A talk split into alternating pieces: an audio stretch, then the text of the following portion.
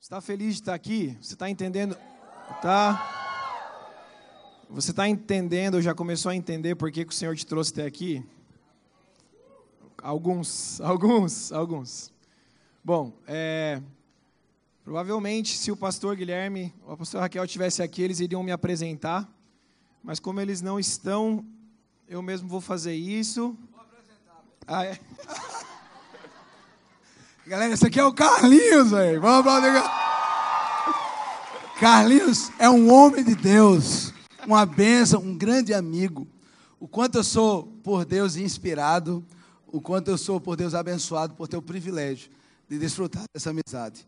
Carlinhos é um jovem e um grande pastor na igreja Candangular, lá em Curitiba, um homem de Deus.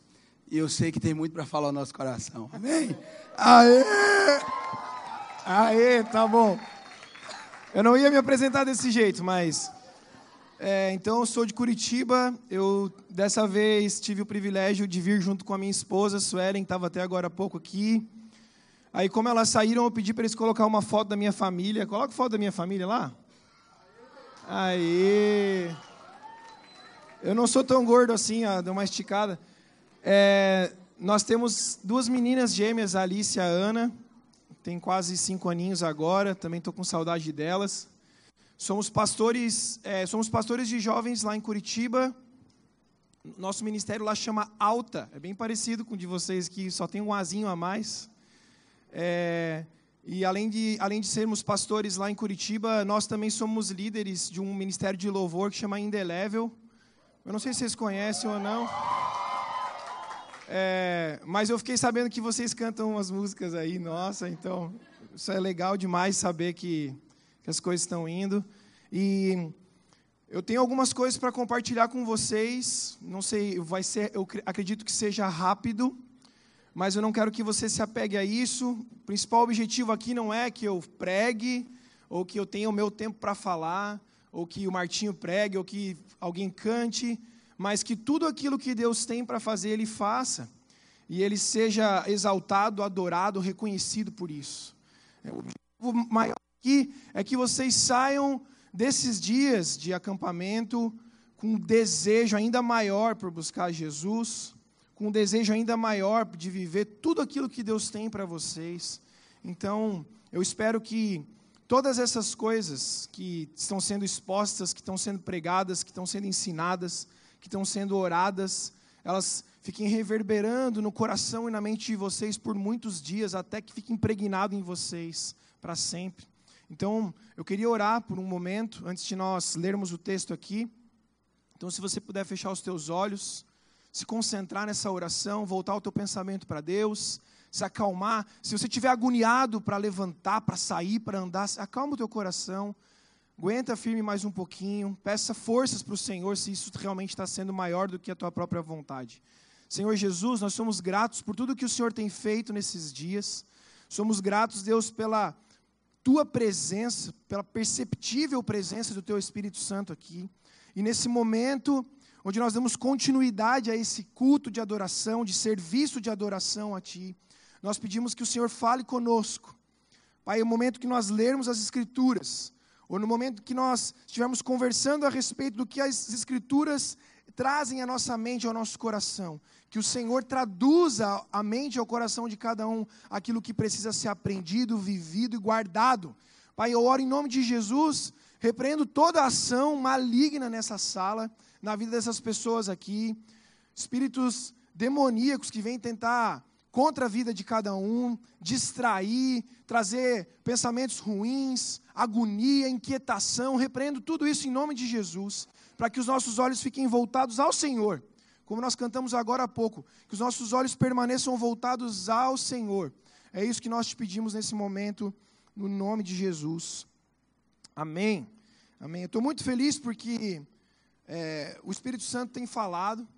E a ideia do pastor Guilherme era que eu ministrasse antes a palavra e depois o Martinho, mas foi providencial, Deus sabe o que faz. O Martinho ter compartilhado essa mensagem com vocês a respeito de decisão, porque ele já me economizou bastante tempo falando aqui, e isso é muito bom. Tá bom? Então nós vamos ler Colossenses capítulo 3, do versículo 1 ao versículo é, 17. Então, você que tem a sua Bíblia, por favor, abra aí a sua Bíblia em Colossenses capítulo 3. Se você não tem uma Bíblia, tome vergonha na sua cara e arrume uma Bíblia rápido. Colossenses capítulo 3. Vamos lá, diz assim: Portanto, já que vocês ressuscitaram com Cristo, procurem as coisas que são do alto, diga do alto, onde Cristo está assentado à direita de Deus. Mantenham o pensamento nas coisas do alto, mais uma vez, do alto, e não nas coisas terrenas, pois vocês morreram e agora a sua vida está escondida com Cristo em Deus.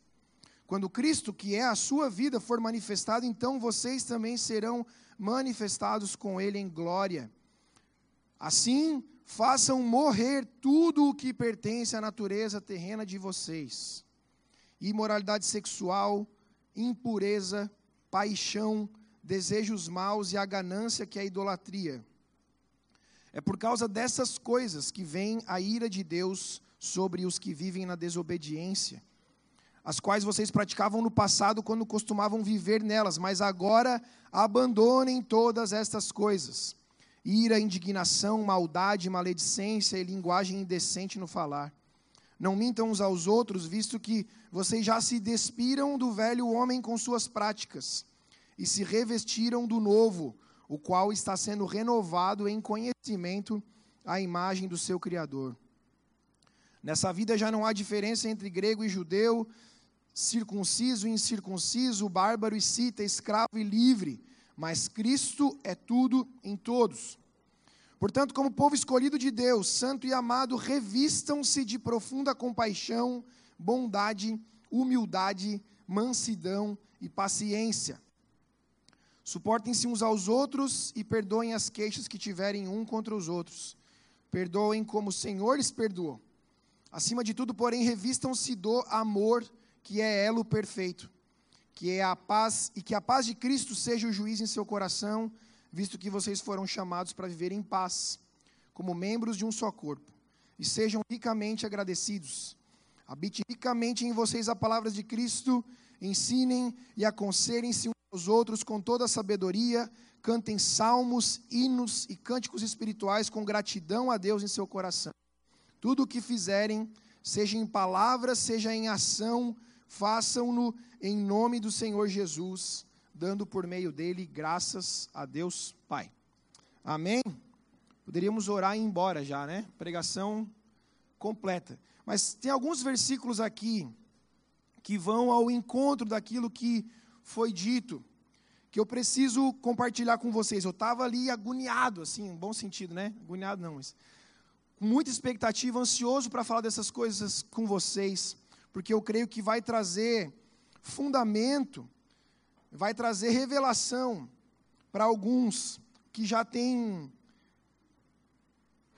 já têm desejado viver no Senhor de uma forma mais intensa. Você percebe que o texto começa dizendo uma vez, ou já que vocês ressuscitaram com Cristo. Na outra tradução fala, se vocês ressuscitaram com Cristo. Então, o apóstolo Paulo está colocando uma condição. Olha, você entregou sua vida para Jesus. Você recebeu salvação pela graça. E isso faz com que a sua natureza humana é, seja ou, ou tenha sido feito, ou tenha sido crucificada com Cristo Jesus para você viver uma nova vida. Então vocês ressuscitaram com Cristo para essa nova vida. Está falando de salvação. Natureza humana morre, natureza espiritual, ou um ser espiritual, homem espiritual, mulher espiritual surge. Ele diz: uma vez que você está nessa condição, busque as coisas que são do alto, aonde Jesus Cristo está assentado à direita de Deus Pai. Então ele diz: busquem. Aí depois que ele diz busquem, ele diz: mantenham os pensamentos de vocês nas coisas do alto. Então, o apóstolo Paulo está falando de uma coisa prática aqui. Uma coisa prática. E eu posso falar de prática tranquilamente, porque a teologia a respeito da decisão em viver para Cristo Jesus foi muito bem pregada. Então eu não preciso nem gastar o nosso tempo falando disso. Mas ele diz: agora que você é de Jesus, Agora que você é de Jesus, você deve buscar as coisas do alto. É uma referência a olhar para Jesus, buscar as coisas que estão em Jesus. E é claro que num acampamento de crente, de cristão, se eu perguntar assim, quem quer mais de Deus aí, levanta a mão. Quem que vai levantar a mão? Vou, vou fazer a pergunta então, para vocês entenderem a dinâmica. Quem quer mais de Deus? Rapidinho por causa do suvacão, né?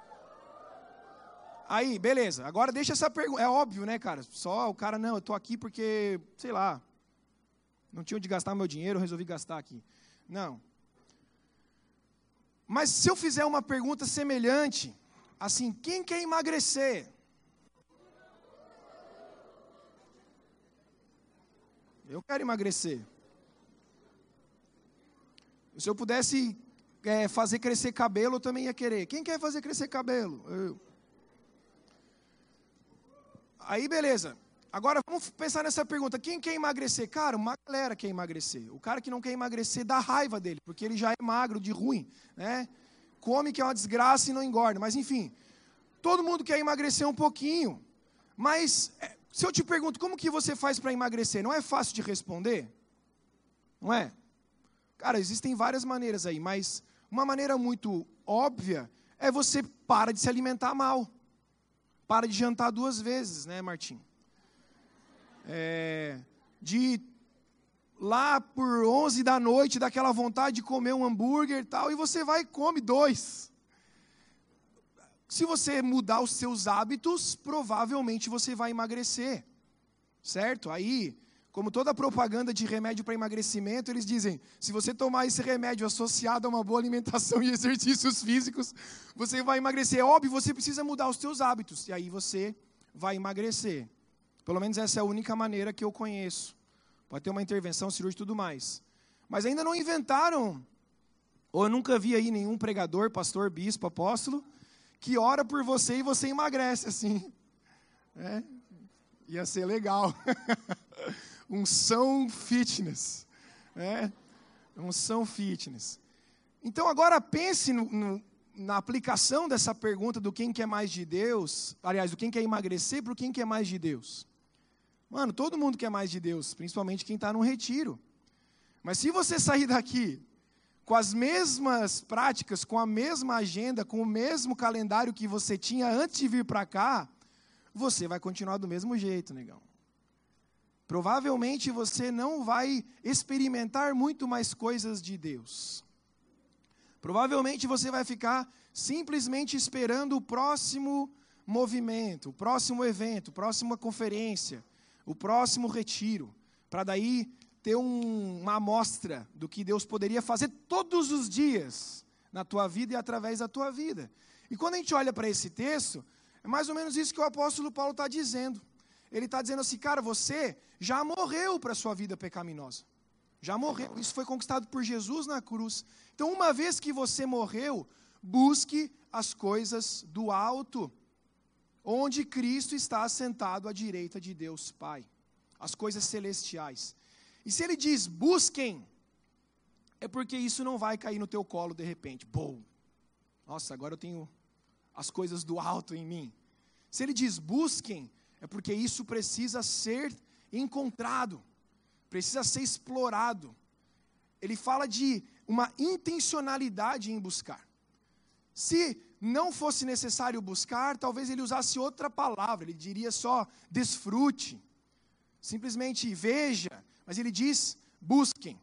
Então ele fala de intencionalidade. Se você intencionalmente, se você intencionalmente não reservar tempo para essa busca, recursos para essa busca, tempo para essa busca, dinheiro talvez para comprar é, uma, uma, outra Bíblia, ou mais Bíblia, ou um aplicativo aí, Bible Works, Logos, Olive Tree, seja o que for, para estudar mais provavelmente você continue sem essas coisas. Ok? Então, se você tiver que tomar uma decisão de buscar mais a Deus, se o Espírito Santo já tocou no teu coração que você precisa mudar alguns hábitos para que busque mais a Deus, saia daqui decidido a fazê-lo. Em nome de Jesus. Aí ele continua o versículo, depois de dizer busquem, ele diz: mantenham o pensamento de vocês nas coisas do alto. E se o apóstolo Paulo está dizendo mantenham, então quer dizer que nós podemos perder essas coisas, de alguma forma. Porque se nós não perdêssemos tudo aquilo que nós buscamos, talvez ele não usasse esse termo. Ele diria simplesmente desfrute, viva, mas ele diz mantenham os pensamentos de vocês nas coisas do alto. E buscar e manter o nosso pensamento nas coisas do alto não é viver que nem um bobão assim, né? Como se fosse é, em outro planeta, dentro da sua cabeça e tal, aquele cara que só quer ficar chapando, né? E o negócio dele é o worship, o cara já acorda já no worship, almoça no worship, vai dormir no worship e tal, e você conversa com ele até, sei lá, né? Aquele cara que tá lá o tempo todo, tal, chapando. Não é isso mas é você ter uma transformação da sua mente a partir daquilo que o Senhor vai acrescentando no teu viver. Faz sentido isso ou não?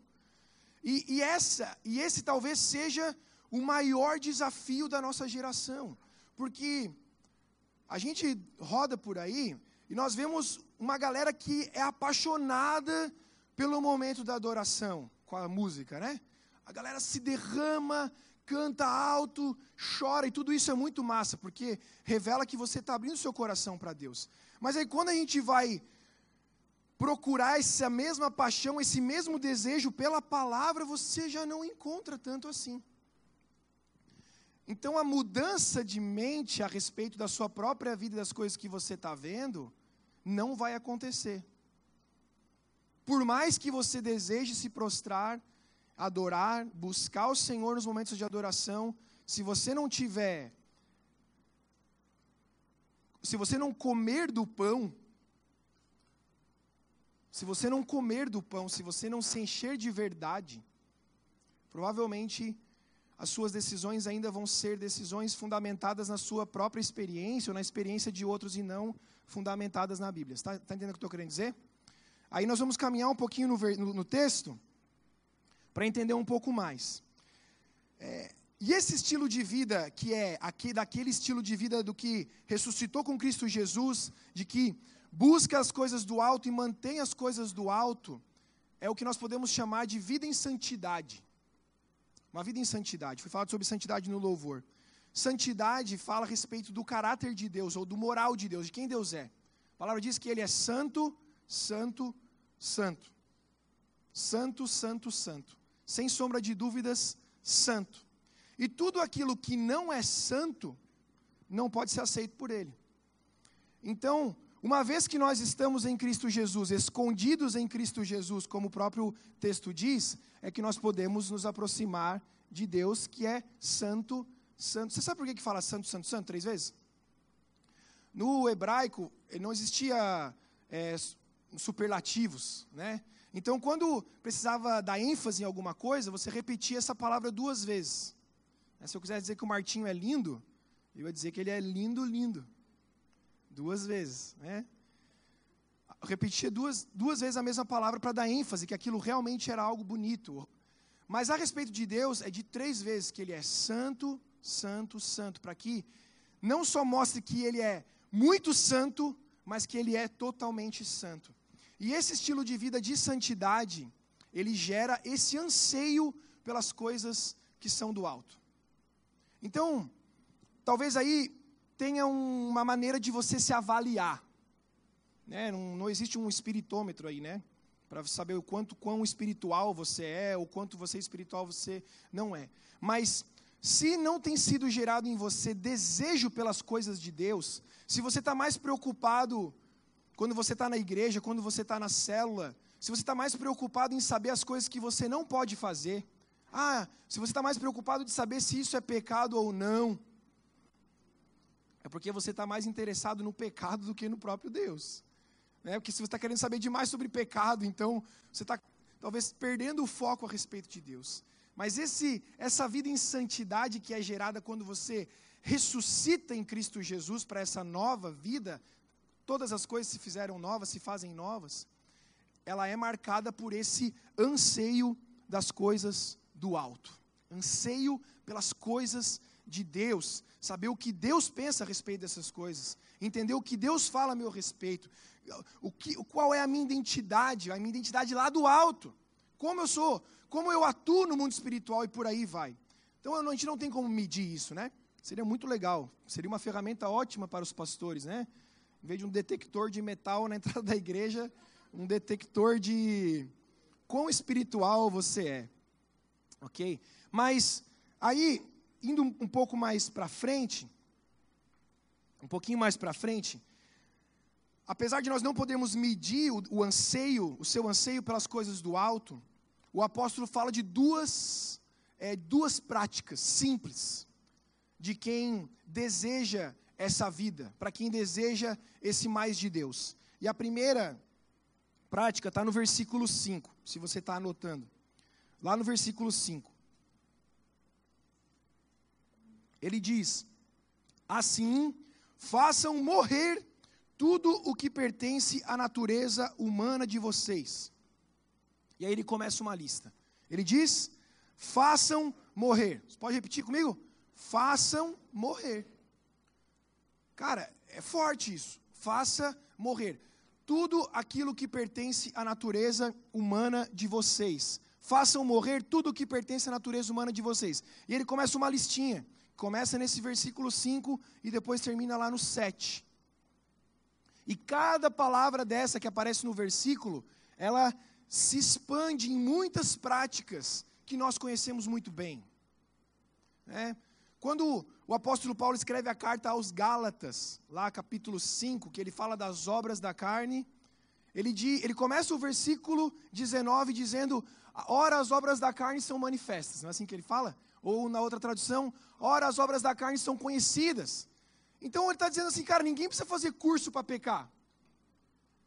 Né? Um novo curso, como ser um imoral sexualmente, como se prostituir com excelência. Como encontrar pornografia mais fácil na internet.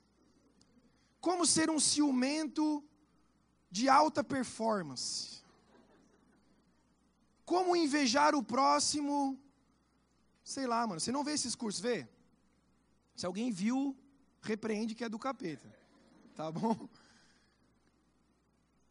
Cara, uma vez que você nasceu, veio a vida, deu ruim já. Você nasce marcado pelo pecado, querido. Por causa do pecado original.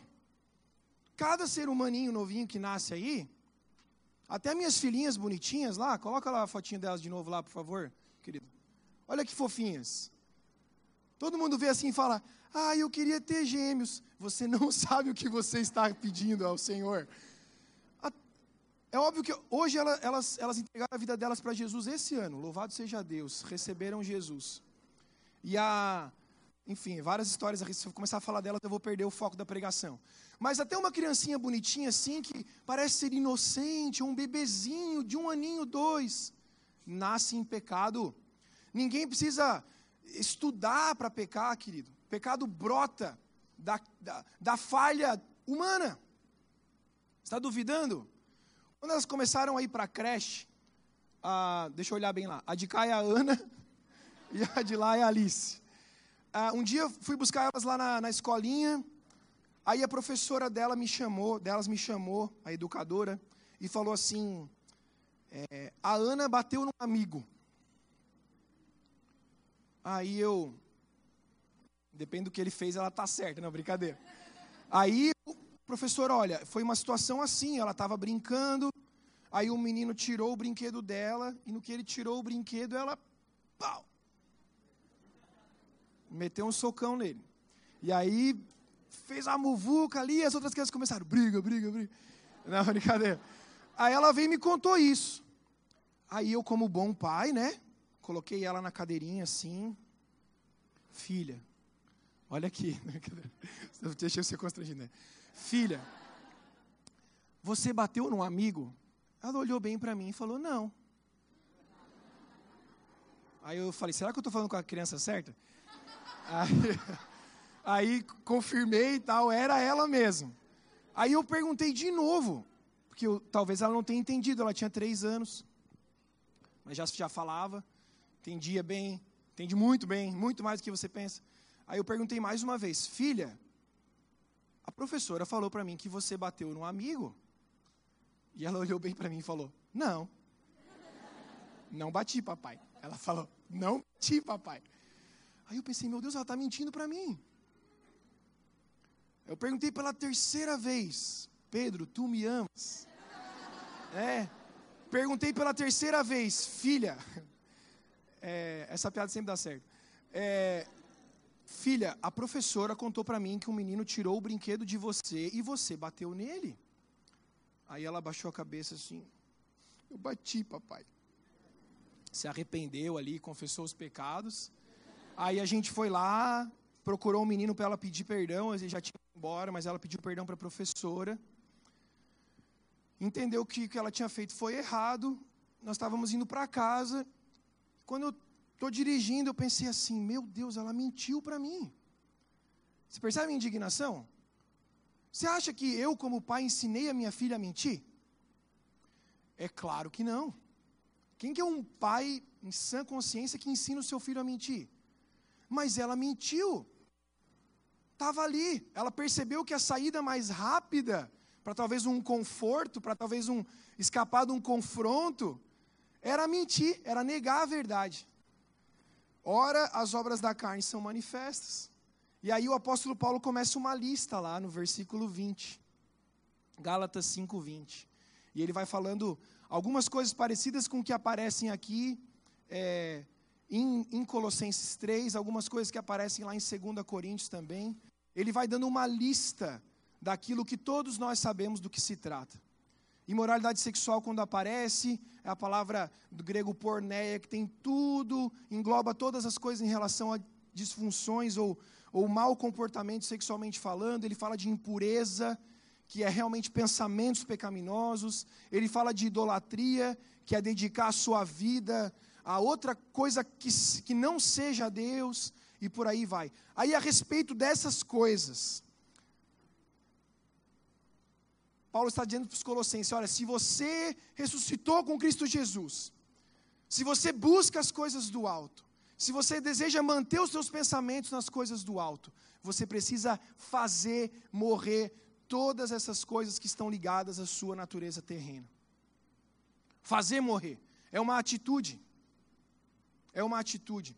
E é inevitável olhar para esse fazer morrer e não lembrar do que o próprio Jesus ensina no Sermão do Monte, Mateus 5.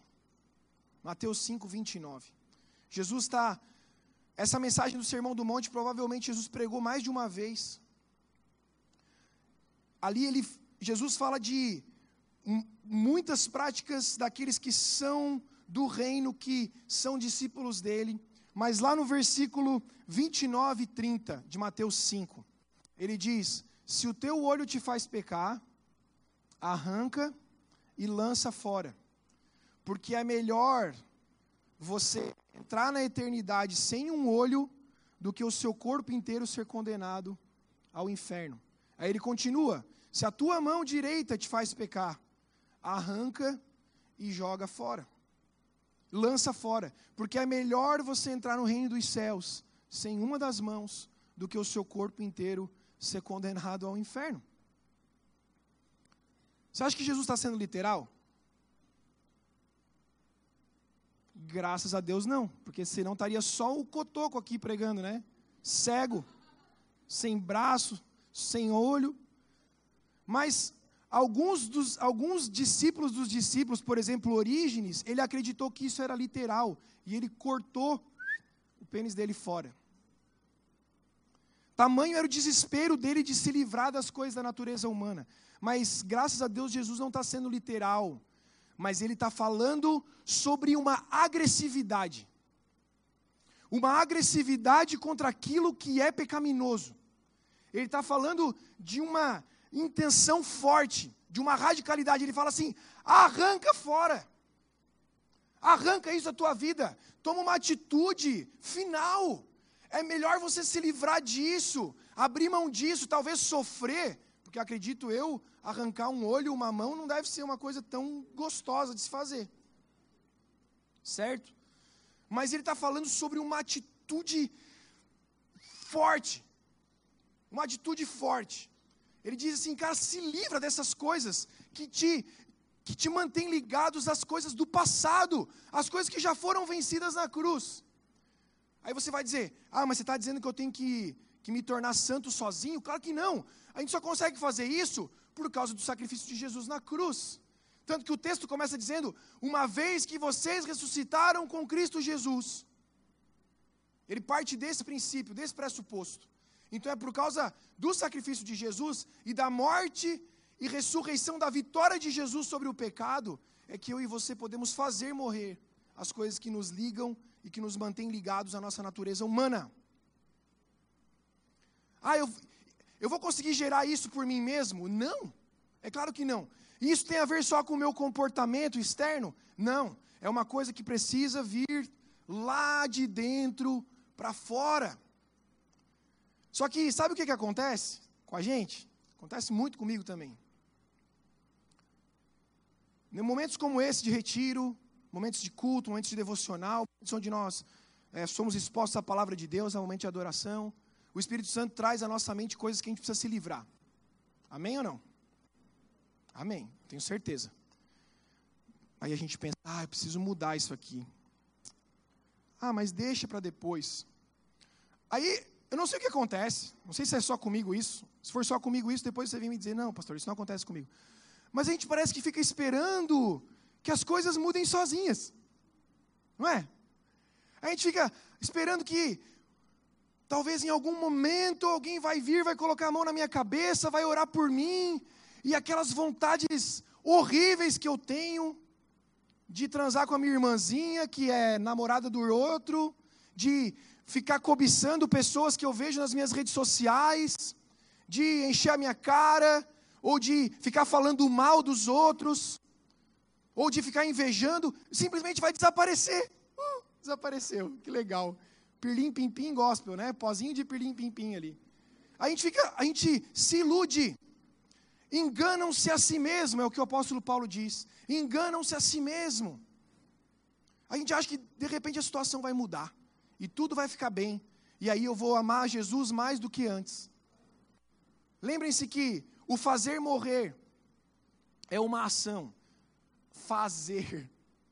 Fazer morrer. Façam morrer. Sejam agressivos contra as coisas que te levam a pecar contra as coisas que manifestam e dão vazão à natureza humana de vocês. Estão entendendo, né?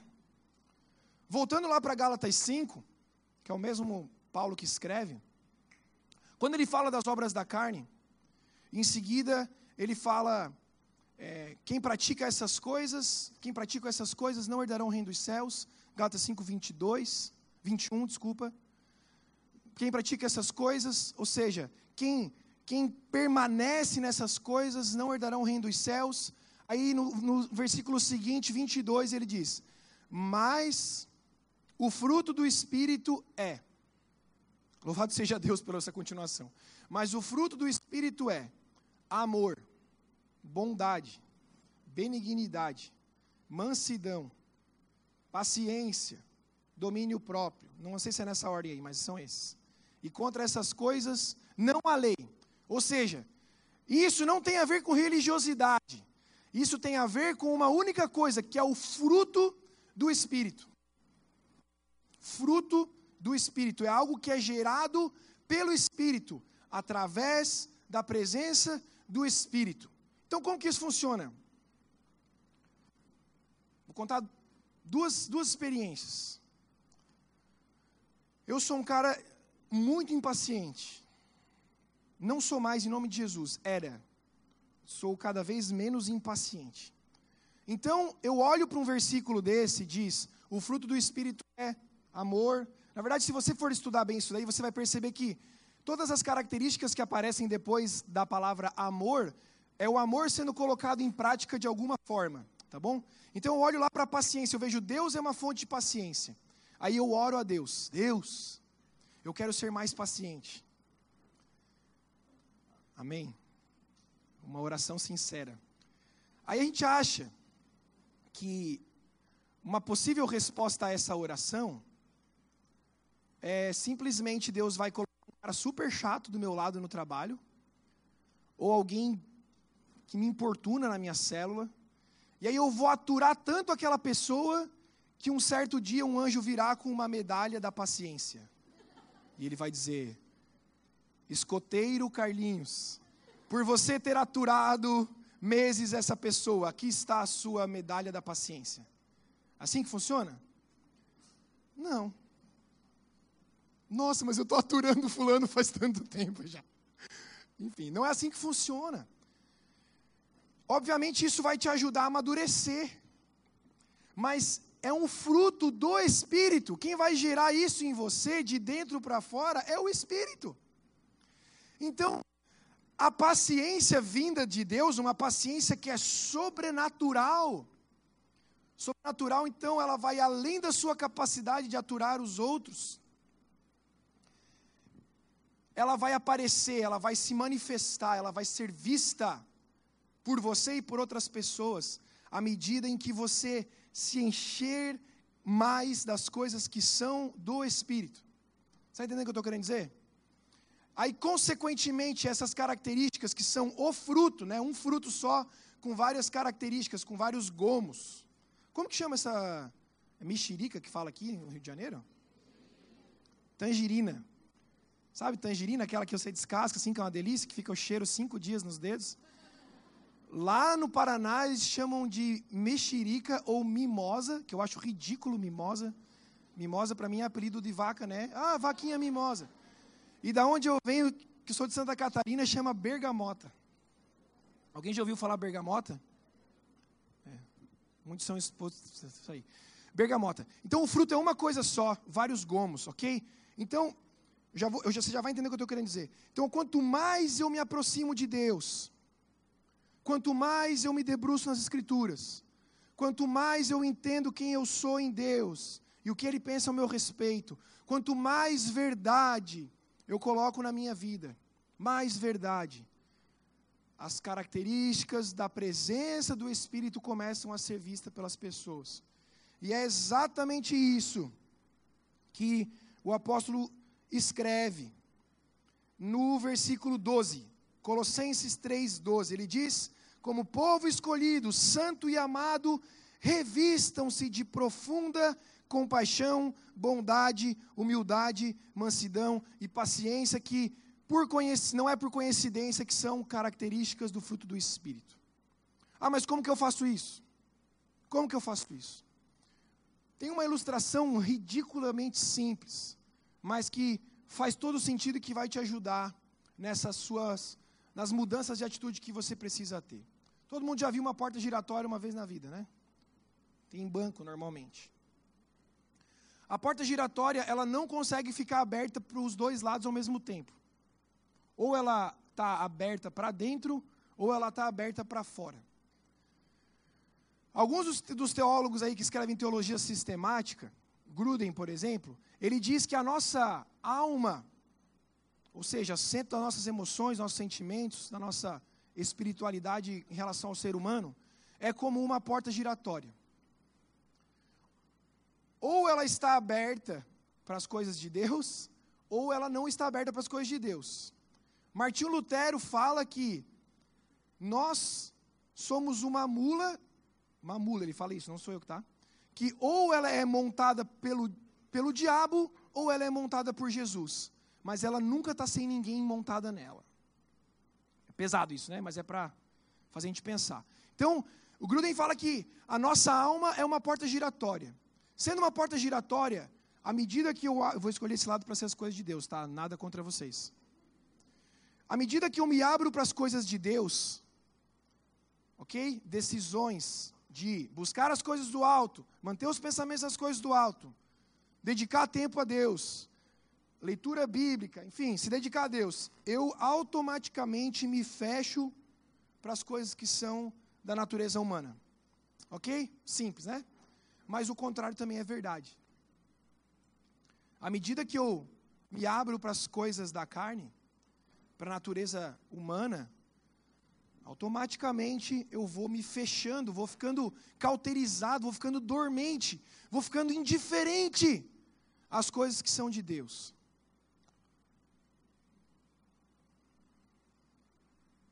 Todos os dias, quando eu acordo, quando você acorda, a gente está nesse lugar.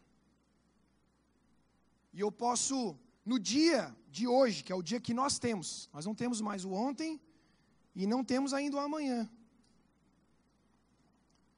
Eu tenho a decisão, a escolha de me voltar para as coisas que são de Deus e me fechar automaticamente para as coisas que são do pecado. Por que, que isso é importante você entender? Porque às vezes a gente está nesse lugar e a gente percebe que tem muita, a gente deu vazão para muita coisa da natureza humana. E a gente fica tentando se consertar nesse lugar. Se, se, a gente fica tentando se limpar sozinho das coisas que a gente não vai conseguir se limpar. E o diabo quer que você fique aqui. Mesmo que você tenha consciência das coisas que você está fazendo de errado, ou as coisas que são na, da natureza humana que estão se manifestando na tua vida, ele quer que você acredite que você vai conseguir se livrar delas sozinho. Ah, que se eu me esforçar, ah, e se eu parar de fazer tal coisa, ah, e vai ser somente isso. Não é somente isso, e nunca vai ser. Essa, as, essas ações sistemáticas ou essas decisões, elas só vão se concretizar se eu me voltar para as coisas que são de Deus. E eu, à medida que eu vou me tornando forte aqui em Deus, aquelas coisas que são terrenas, elas simplesmente somem. Elas simplesmente somem. Está fazendo sentido? Elas simplesmente somem. Quando. É, eu vou terminar com essa história. Meus pais começaram a frequentar uma igreja evangélica protestante quando eu tinha uns 14 anos. Era adolescente em Criciúma, Santa Catarina. Não sei se você conhece Criciúma. Não tem nada demais lá. Uma época tinha um time de futebol legal, agora não tem mais. É, eu aprendi, aprendi a tocar, aprendi a amar música na igreja, mas eu não, não tive uma experiência com Deus, assim, um encontro com Deus, assim, não tive. Não, ninguém me acolheu e tal. Não estou falando mal daquela igreja, foi circunstância, ok? Eu fui, por causa da música, comecei a me envolver mais com isso. Quando eu tinha 16 anos, eu e os amigos da escola, nós montamos uma banda.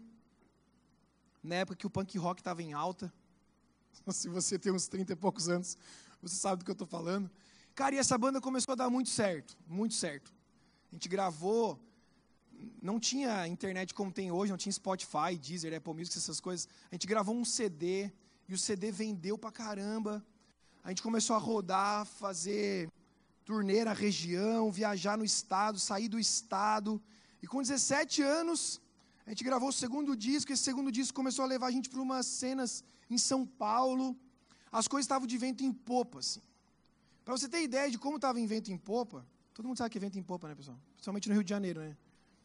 É que às vezes eu uso uns termos assim, daí depois o pessoal fala, cara, você fala uns negócios muito de tiozão. Então, se eu falar alguma coisa de tiozão, você. Não entendi é, as coisas estavam indo muito bem.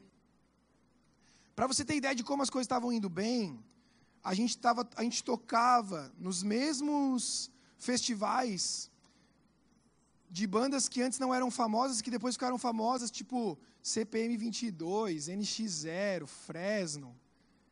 Hoje os caras estão de boa. A gente tocava nos mesmos festivais. Eles eram tão desconhecidos quanto a gente naquela época. E a gente era da mesma cena. As coisas estavam indo muito bem. Com 18 anos, eu estava terminando o terceiro ano, lá o terceirão. E a minha vida estava uma desgraça, porque ao mesmo tempo que eu estava na igreja e eu tinha um pouco de entendimento e conhecia um pouco da palavra de Deus, eu não tinha intencionalidade nem anseio nenhum pelas coisas do alto. Então, quando eu estava na igreja, eu era um crente bem massa, tocava no louvor, ensinava na escola bíblica, olha que, que bizarro. Mas terminava a reunião dos jovens, o culto de jovens, eu estava com meu equipamento no carro, quando não estava viajando, ia para o lugar que a gente ia tocar, tocava, e aí as coisas aconteciam do jeito que tinha que acontecer lá, como manda o cenário. E eu nem tinha, eu nem tinha me planejado contar isso para vocês. Aí um, um, um belo dia, eu, nós tínhamos viajado com esse terceirão para o Nordeste, para, para, sabe, viagem de final de ano. E a gente ficou cinco dias lá. Eu me lembro de um dia só, dos cinco. Porque nos outros quatro tá tão louco que não me lembro direito. Algumas coisas que eu lembro foi porque um amigo meu levou uma câmera e filmou. E a gente assistiu depois. Mas, cara, a gente estava voando de volta para Criciúma. Para Criciúma não, para Florianópolis, porque Criciúma não, o aeroporto não, não comporta. E no avião, o Espírito Santo falou no meu ouvido uma coisa. Ele disse assim: se a sua vida terminasse agora, se esse avião caísse agora, o que ia ser de você? Cara, aquilo me deu um.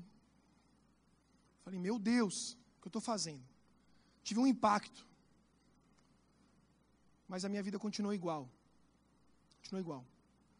Alguns, algumas semanas depois, uma madrugada, voltando de um desses shows, eu tomei um banho, eram umas 4 horas da manhã. Fui deitar quando eu liguei a televisão. Estava passando um filme, sei lá que filme que era. Mas na hora que eu liguei a TV, tinha uma imagem de uma porta. E nessa porta tinha é, a, identificação do quarto, que era RM, que é a abreviação de room em inglês, 1202. Só que quando eu bati o olho, eu vi Romanos 12, 2. Olha só que viagem que Deus estava fazendo comigo, tá? E eu falei, ah, não pode ser. Eu nem sabia o que, era o versículo, tá? Naquela época, nem sabia. Eu falei, não, isso aí é. Cara, desliguei a televisão, falei, vou dormir, vou dormir. E aquele negócio, Romanos 12, 2. Romanos 12, 2. Romanos 12, 2. Romanos 12, 2.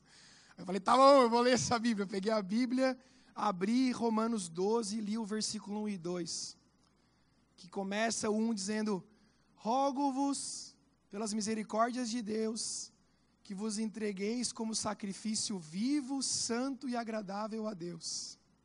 Esse é o culto racional de vocês. Não vos conformeis com este mundo, mas transformai-o pela renovação da vossa mente. Cara, eu li só os dois, só consegui ler os dois. Coloquei a minha Bíblia no chão e chorei.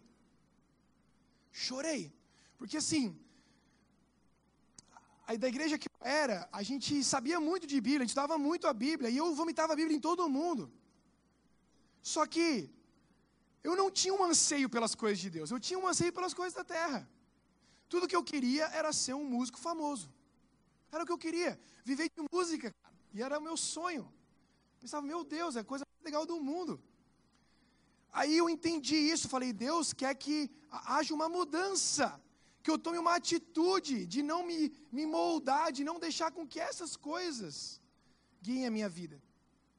Aí orei, falei, Deus, eu entrego a minha vida a Ti, e eu acredito que foi naquele dia mesmo que eu recebi salvação. No outro dia, eu fui lá, saí da banda, acabou tudo? Você acha que foi assim? Não, cara. Eu fiquei esperando as coisas acontecerem. Aí eu orava, sabe o quê? Jesus, converte todos os meninos da minha banda para a gente virar uma banda cristã. Eu ficava orando assim: Senhor, converte a minha namorada agora, porque daí eu não preciso terminar com ela. Senhor, tira de mim essas coisas, essa, tira de mim a vontade de fumar, a vontade de. Eu só orava assim, mas continuava fazendo tudo igual. Tudo igual. Cara, demorou nove a dez meses de luta, de pessoas orando por mim, pessoas intercedendo por mim, entendendo que eu tinha, que eu precisava daquela transformação. Aí, um dia chamei os meninos, falei para eles, eu falo, ó, eu amo demais vocês, mas não vai dar para continuar. Não vai dar. Porque apesar de vocês me verem na igreja todo final de semana, eu nunca tinha entendido o que Deus queria de mim. Mas hoje eu sei e eu não posso virar as costas para Deus. Então, infelizmente, eu tenho que virar minhas costas para vocês. Cara, aí Acabou ali. Um deles falou assim: Eu odeio a tua igreja, cara. Eu vou tocar fogo na tua igreja. Ele falou assim. Eu odeio isso porque você tá, não está acabando só com o teu sonho, mas está acabando com o nosso sonho também. Aquilo pesou muito no meu coração. A, a gente se resolveu depois, tá? Graças a Deus. Mas por que, que eu acho que Deus colocou isso na minha, na minha mente para contar para vocês? Porque talvez, talvez não, eu creio que alguns de vocês está exatamente nesse ponto de virada. E você está se enganando, achando que simplesmente as circunstâncias uma hora vão ficar do jeitinho que você quer. A boa notícia é: não vai acontecer. A boa notícia é: faça morrer as coisas que são da natureza humana. Busque as coisas que são do alto e mantenha o seu pensamento nas coisas do alto, aonde Jesus Cristo está assentado à direita de Deus. Amém. Eu vou pedir para você ficar de pé, não conversar, fechar os teus olhos. Fique de pé, feche os teus olhos.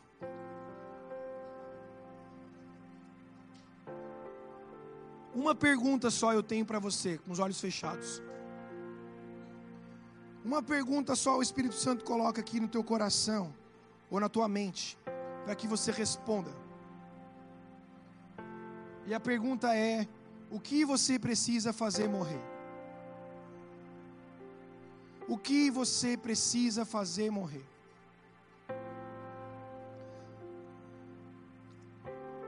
O que você precisa fazer morrer? Seja o que for que o Senhor está colocando no teu coração, na tua mente agora. A palavra diz que você precisa ser agressivo contra isso. Você precisa arrancar isso da tua vida uma vez por todas.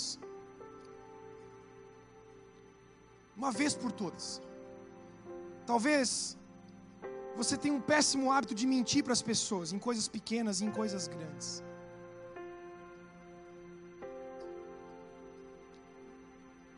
Coisas simples. Você vai contar alguma coisa para alguém, aí alguém pergunta: quantas pessoas tinha no retiro? Tinha 400. Você diz: não, tinha 500. Isso é mentira.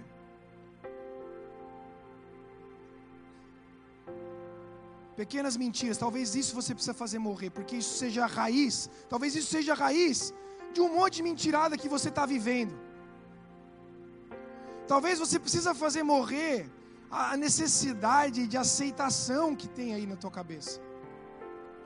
A necessidade de ser aprovado nas coisas que você faz, de ser incessantemente elogiado ou elogiada. Porque isso te dá uma perspectiva errada de quem você mesmo é. Talvez isso precise morrer. Talvez precise morrer precise morrer o seu ou eu, né, religioso. Que é aquele cara ou aquela menina que que luta para manter uma imagem de santo, de irrepreensível, mas que está morrendo por dentro. Porque não admite as suas próprias falhas. Talvez o que precise morrer é a falta de perdão liberação de perdão para as pessoas. São muitas coisas. E eu creio que o Senhor está colocando essas coisas no seu pensamento, para que você tome essa atitude de, de talvez começar a matar isso hoje e terminar de matar depois, mas fazer morrer de uma vez por todas. Vamos orar. Se você sentir a vontade, coloca a tua mão assim sobre a tua cabeça. Eu fiquei com essa imagem ontem a noite toda. De vocês com a, alguns de vocês com a mão sobre a tua cabeça. Pessoas que precisam ser curadas de pensamentos malignos. Pai, eu oro agora para que o Espírito Santo do Senhor, que está nesse lugar e que vive, que se move, venha sobre a mente de cada um aqui. Pai, a tua palavra fala sobre a mente de Cristo. Tua palavra fala sobre a mente de Cristo. Pai, mesmo não entendendo muito bem como isso acontece, eu oro para que o processo de liberação ou de transformação para que todos nós aqui tenhamos pensamentos santos aconteça agora em nome de Jesus. E eu oro para que todas as fortalezas na mente, as barreiras na mente, a cegueira espiritual seja destruída agora em nome de Jesus. Para que justificativas, justificativas às vezes dadas de nós mesmos para nós mesmos nunca mais sirvam. Mas que em nome de Jesus tudo aquilo que pertence à natureza humana de cada um aqui morra. Pai, nós oramos, Deus. Oramos assim, crendo que pela, pela força de Jesus, pelo poder de ressurreição, pelo poder que venceu a morte.